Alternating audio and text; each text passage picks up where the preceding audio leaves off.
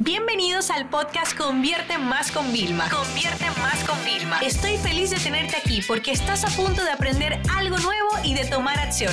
Así que prepárate para tu dosis diaria de estrategias, tácticas y herramientas para escalar tu negocio con fans, publicidad y contenidos. Lo bueno de crear constantemente este podcast, de hacerlo casi en vivo, ¿no? O sea, cada semana grabo los de la semana anterior, es que realmente me llevo de ustedes. En un episodio os hablé de la importancia que hay de preguntarle a las personas. Pues todos los días yo recibo mensajes privados en Instagram eh, y los de Instagram son los únicos que a mí me llegan siempre al principio, ¿no? Y bueno, algunos días me cuesta un poco vaciar la bandeja, tengo que confesártelo, pero voy respondiendo a la gente y normalmente son pues cosas de guía, le puedo mandar a más contenido en mi, en mi web, etc. Pero hay una pregunta que siempre me llega. Vilma, ¿es verdad que poner muchos hashtags me va a penalizar? ¿Cuáles entonces hashtags tengo que poner? ¿Cuáles son los mejores? O sea, es como un poco lioso, ¿no? déjame hablarte de los hashtags, sobre todo en Instagram hablando, ¿no? Fíjate, a mí lo que pasa es que realmente la mayoría de gente que pone 30 hashtags, 20 hashtags, es que me parece que es excesivo. ¿Vale? Además que es ensucia. Y además es que no tienen una estrategia detrás, es que no saben si realmente les está funcionando por lo menos uno de ellos, ¿no? Entonces, lo idóneo, yo siempre le digo a las personas, primero es que diga, ok, yo tengo mis hashtags eh, propios y luego están los hashtags generales, ¿no? Los, los genéricos. ¿Cuáles son los propios tuyos? Por ejemplo, el mío convierte más, eh, confesiones de Vilma, o sea, bueno, tengo hashtags que me ayudan a organizar mi contenido. Así que el primer ejercicio con tu negocio es cuáles son los hashtags generales tuyos propios que puedes utilizar para organizar tu contenido.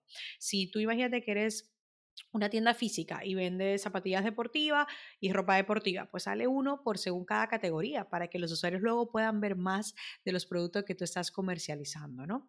Si tú estás en un tema de coaching también, pues y tienes como formatos de, de post, porque uno a veces pone la típica frase, ¿no? Pues si las frases son tuyas, pues podrías ponerle un hashtag propio, o sea, pero tienes que tenerlo. Y luego vámonos a los generales. Yo que te recomiendo, si tú, por ejemplo, quieres llegar a más personas gracias a los hashtags, que claro, esto realmente revolucionó y empezó a funcionar cuando las personas pueden darle a seguir a un hashtag. Tú no te imaginas todos los hashtags que yo sigo, sobre todo de maquillaje, ¿vale? Para poder ver cosas, ideas nuevas, etcétera. Y claro, ahí yo descubro muchísimas cuentas y luego me quedo viéndolas. También sigo muchos hashtags que son como de los antes y después porque me ayuda a motivarme como Vilma, vamos, que tú todavía puedes llegar a tu meta, ¿no? Entonces, esto es efectivo, pero ¿cuáles son? ¿Cuántos tienes que poner? Yo, mi recomendación, aquí está la estrategia, ¿vale? 2 más 2 más 2 más 2. ¿Eh, Vilma? Suena un poco confuso. No, mira, publica un post, ¿ok? Y pon dos hashtags que creas que realmente son buenos. Eh, ¿De dónde saca las ideas de los hashtags? Vete al buscador de Instagram, ¿vale? Busca ahí directamente por ejemplo, marketing, y ya te van a salir todos los hashtags relacionados. O sea, ni, ni, siquiera te quiero mandar a otra herramienta afuera. Pero luego, si buscas generadores de hashtag y herramientas de hashtag, te van a salir un montón en Internet, ¿vale? Y entonces vas a elegir dos y lo vas a poner en tu publicación y le das a publicar.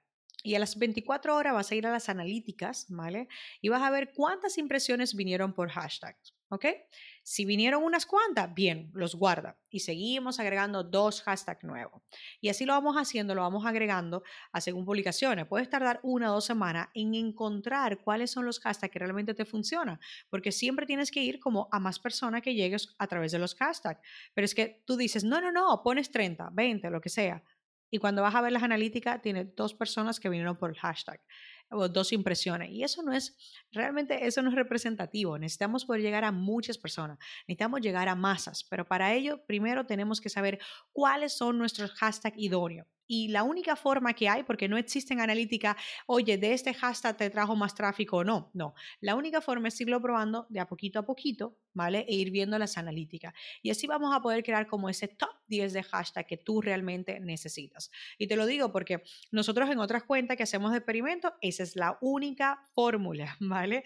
Para nosotros realmente poder conseguir tener un grupo de 5 o 6 hashtags que siempre nos ayuden a llegar a nuevas personas. Así que ya sabes, ahora es tu turno.